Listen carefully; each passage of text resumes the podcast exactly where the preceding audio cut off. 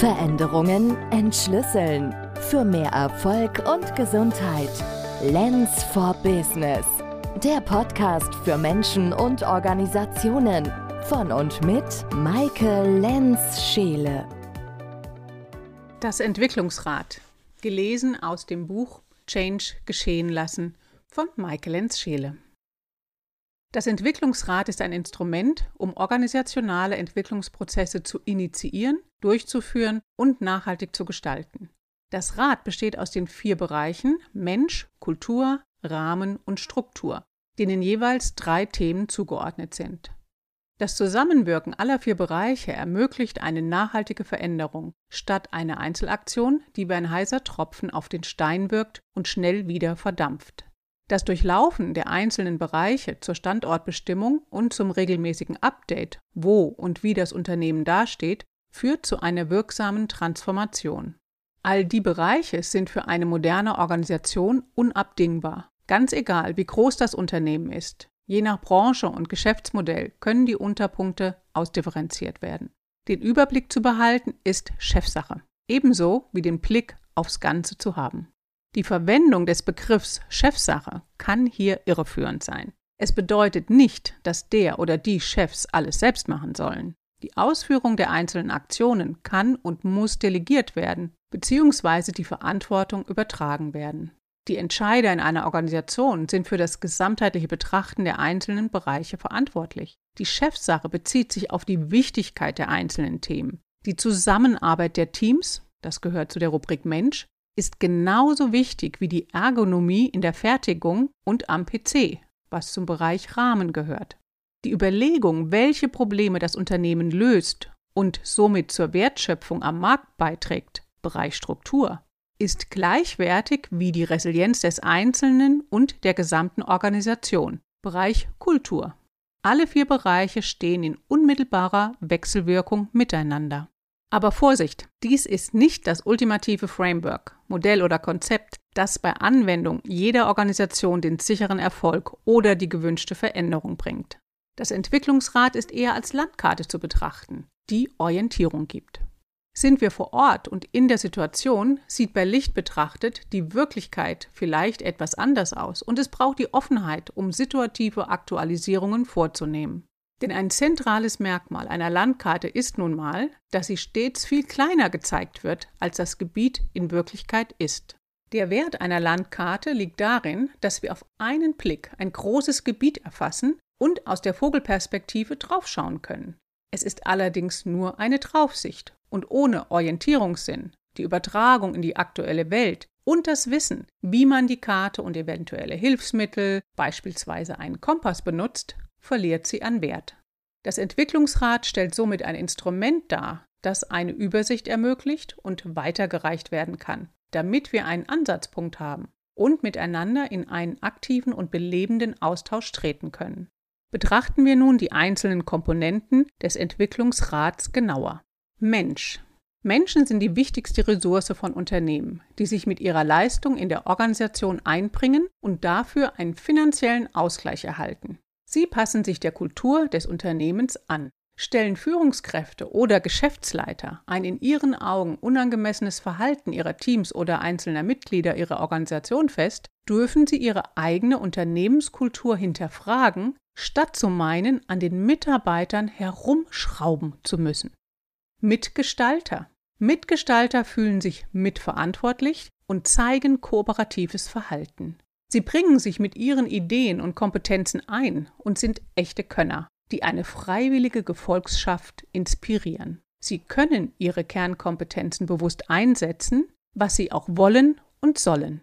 Mitgestalter sind autorisiert, Verantwortung zu übernehmen und erleben psychologische Sicherheit, die sie zum Agieren befähigt. Wir können uns für das eigene Unternehmen fragen, sind unsere Mitgestalter autorisiert, Verantwortung zu übernehmen? Wie steht es in diesem Sinne um die psychologische Sicherheit im Unternehmen? Teams. Bei der Betrachtung der Teams ist es uns möglich zu erörtern, welche Form der Zusammenarbeit im Unternehmen gewählt wurde und wie gut nun dieses Teamwork läuft. In erfolgreichen Teams verfügen die Mitglieder über unterschiedliche sich ergänzende Kompetenzen. Teams, die sich kooperativ verhalten, können sowohl in Präsenz als auch virtuell problemlösend zusammenarbeiten. Es herrscht eine Form von psychologischer Sicherheit, die es den Mitgliedern ermöglicht, sich zu öffnen und auch mal zwischenmenschliche Risiken einzugehen. Dazu gehört beispielsweise Kritik zu äußern oder eine komplett gegensätzliche Meinung zu formulieren. In diesem Kontext können wir hinterfragen, inwieweit unser Team konstruktiv mit Schwierigkeiten umgeht. Wird sich in der Gruppe gegenseitig geholfen und besteht ein resilientes Team, das an einer Krise wachsen kann?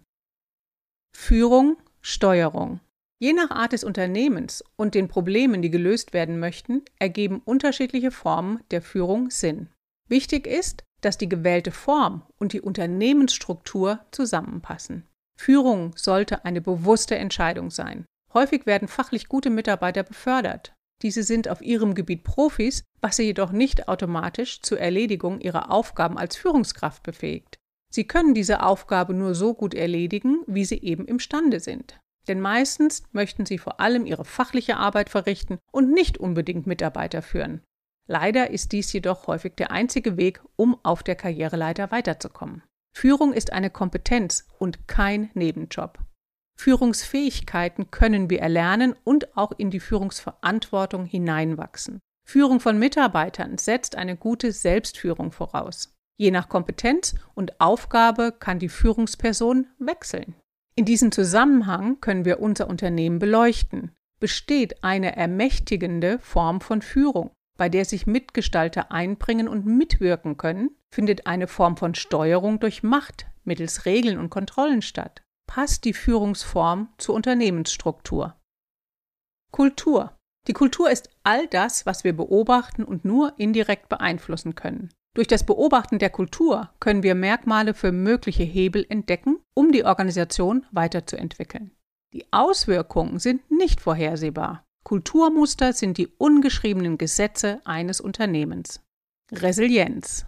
Je nach Blickwinkel unterscheiden wir in Einzel-, Team- und Organisationsresilienz.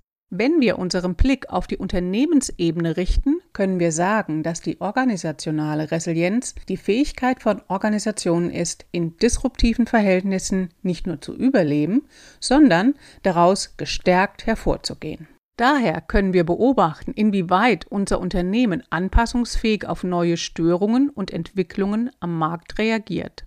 Ist die gesamte Organisation gestärkt aus einer Krise hervorgegangen? Werden Symptome als Frühwarnzeichen erkannt und auch frühzeitig darauf reagiert?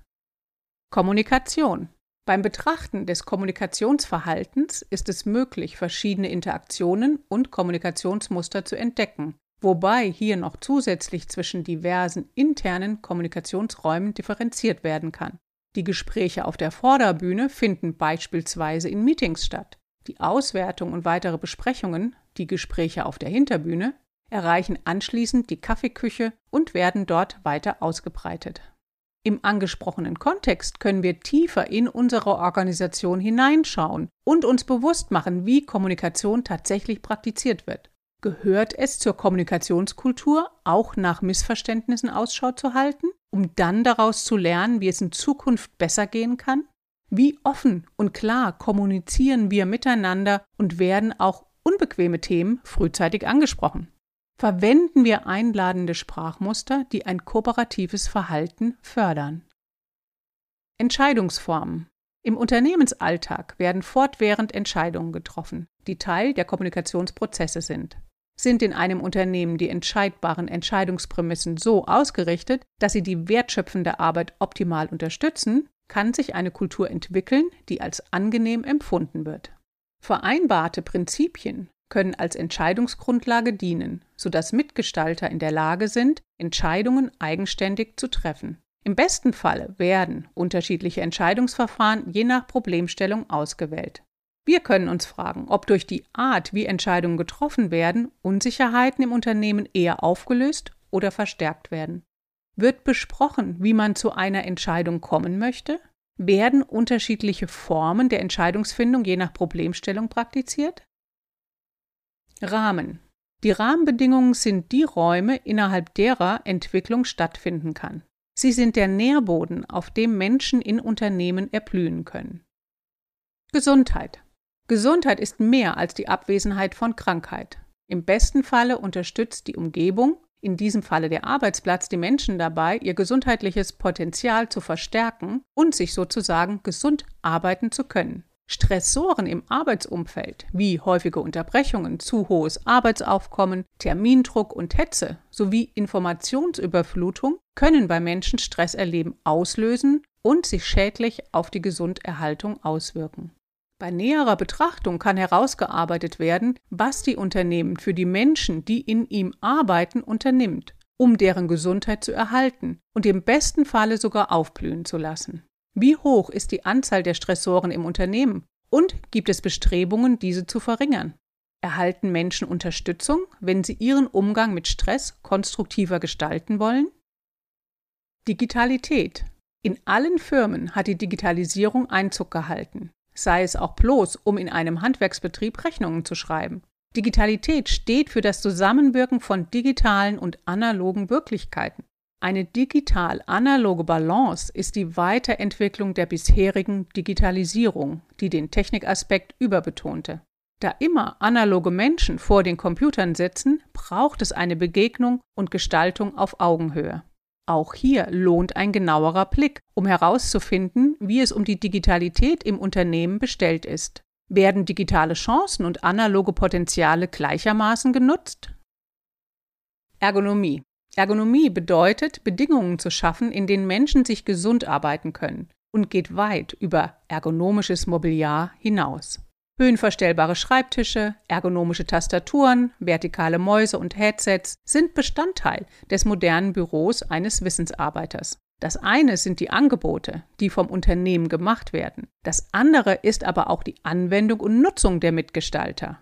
Ermöglicht die Unternehmenskultur, dass angemessene Pausen für die Selbstregulation gemacht werden? Gibt es sowohl Bewegungsangebote als auch Ruhezonen für regenerierende Pausen? Damit sich das Nervensystem der Menschen und der Organisation ausbalancieren kann? In Fertigungsbetrieben geht es ebenso um ergonomisch gestaltete Arbeitsplätze, die nicht nur die Sicherheit abdecken, sondern auch eine bewegte und lebendige Arbeitsausführung ermöglichen. Wie ist es im eigenen Unternehmen? Existiert eine positive Pausenkultur? Sind die Büros mit ergonomischem Mobiliar ausgestattet? Werden die Angebote von den Mitarbeitern genutzt? Gibt es in der Fertigung ergonomisch gestaltete Arbeitsplätze? Struktur. Als Struktur bezeichnen wir die innere Ordnung eines Systems. Struktur schafft Zuverlässigkeit und lässt Vertrauen entstehen in Menschen, Organisationen und das Leben an sich. Strukturelle Veränderungen sind am schnellsten wirksam in Transformationsprozessen, führen weg von unnötigem Business-Theater und hin zum Erleben von Selbstwirksamkeit und dem Lösen von Problemen. Es ist unerlässlich zu schauen, wo innere Unordnung im System herrscht und herauszufinden, wie dort am besten aufgeräumt werden kann. Strategie, Prinzipien. Strategien ermöglichen ein Handeln in dynamischen Zeiten, wenn ein Abarbeiten von Plänen nicht mehr greift. Strategien lassen sich in Form von Prinzipien zum Ausdruck bringen. Die benannten Prinzipien ermöglichen ein Handeln, ohne Fragen stellen zu müssen, wenn wir uns in unbekanntem Gebiet befinden. Zur Strategieentwicklung kann das bestehende Wissen genutzt werden, um den passenden Weg während der Fortbewegung zu finden. In diesem Zusammenhang können wir betrachten, inwieweit unsere Lösungsstrategien geeignet sind, um die zu bewältigenden Probleme zu lösen. Schaffen die Prinzipien Klarheit und sind sie allgemein verständlich formuliert, sodass sie Orientierung geben? Wird die Strategie überall im Unternehmen akzeptiert? Wird gemeinsam darüber diskutiert? Ob Projekte strategiekonform sind. Wertschöpfung für Markt. Jedes Unternehmen ist ein System, das externe Probleme löst. Ziel dabei ist es, mehr Geld einzunehmen als auszugeben. Ein dynamischer Markt erfordert, dass die Probleme des Kunden im möglichst direkten Kontakt von Unternehmen gelöst werden. Wie verhält sich das in unserem Unternehmen? Werden Handlungen und Entscheidungen an externen Referenzen ausgerichtet? Sind die Kunden mit der Problemlösung zufrieden und zahlen gerne den Preis? Tragen die Mitarbeiter mit ihrem Tun direkt zur Wertschöpfung bei oder werden sie mit internen Prozessabläufen beschäftigt gehalten? Kompetenzen. Kompetenz setzt sich immer aus Wissen und Können zusammen. Sie ist die Einheit dieser beiden Faktoren und führt zu wahrer Könnerschaft von Individuen. Hinsichtlich der Kompetenzen im Unternehmen gilt es zwischen Kernkompetenzen und Schalenkompetenzen zu unterscheiden. Schalenkompetenzen sind universeller Natur. Diese können auch in anderen Organisationen vorhanden sein. Hingegen sind Kernkompetenzen Alleinstellungsmerkmale, die Organisationen voneinander abheben. Beim Blick ins Unternehmen können wir fragen, gibt es wahre Könner in der Organisation, die sich auch entfalten dürfen? Wird die Hauptenergie in die Entwicklung von Kernkompetenzen gegeben? Das Entwicklungsrad ist ein Rad, das sich dreht. Ein Rad steht für Bewegung, für das Vorwärtsrollen und die Fortbewegung, die möglich ist. Durchlaufen wir die einzelnen Bereiche mit den entsprechenden Themen in regelmäßigen Abständen, dann ist die Vorwärtsbewegung des Unternehmens unausweichlich. Damit sich das Rad dreht, benötigt es Energie. Sei dies menschliche Energie, weil jemand in die Pedale tritt, oder Energie in Form von Benzin oder einem anderen Kraftstoff. Für den Gebrauch des Entwicklungsrades in Organisationen ist es unerlässlich, dass Vereinbarungen getroffen werden, die den Blick auf die Landkarte strukturieren und abstecken. Dafür braucht es Menschen, die das Instrument regelmäßig ins Spiel bringen und immer wieder darauf aufmerksam machen. Es folgt ein erster möglicher Schritt, wie das Entwicklungsrad genutzt werden kann. Probier's mal aus. Mache eine Bestandsaufnahme deines Unternehmens, in welchem du tätig bist oder in der Geschäftsführung Verantwortung innehast oder indem du als Solo-Selbstständiger das gesamte Spektrum abdecken darfst. Schau dir alle vorher besprochenen zwölf Themen an. Lasse den Text und besonders die Fragen auf dich wirken und bewerte sie nach dem Ampelsystem mit roten, grünen oder gelben Punkten. Rot bedeutet, hier liegt einiges im Argen, womit sie schon lange nicht mehr oder noch nie beschäftigt wurde. Gelb bedeutet, wir haben uns schon mal damit beschäftigt, aber kein zufriedenstellendes Ergebnis erlangt. Grün bedeutet, diesem Thema haben wir uns intensiv gewidmet und sind mit dem Ergebnis zufrieden. Wenn es weniger grüne und mehr gelbe und rote Punkte auf deinem Entwicklungsrad gibt, dann kannst du dir die Frage stellen, wo du am besten beginnen solltest. Da sich alles in Wechselwirkung miteinander befindet, kann an einer beliebigen Stelle begonnen und dann die Auswirkung betrachtet werden, bevor über die nächsten Schritte entschieden wird. Generell können wir aber auch sagen, dass es geschickt ist, mit einer strukturellen Intervention zu beginnen, da die Menschen sich den Strukturen anpassen und die Kultur immer ein Abbild dessen ist, wie Menschen und Strukturen aufeinander wirken. Als Basis braucht es natürlich entsprechende Rahmenbedingungen. Veränderungen entschlüsseln. Für mehr Erfolg und Gesundheit. Lens for Business der Podcast für Menschen und Organisationen von und mit Maike Lenz-Scheele.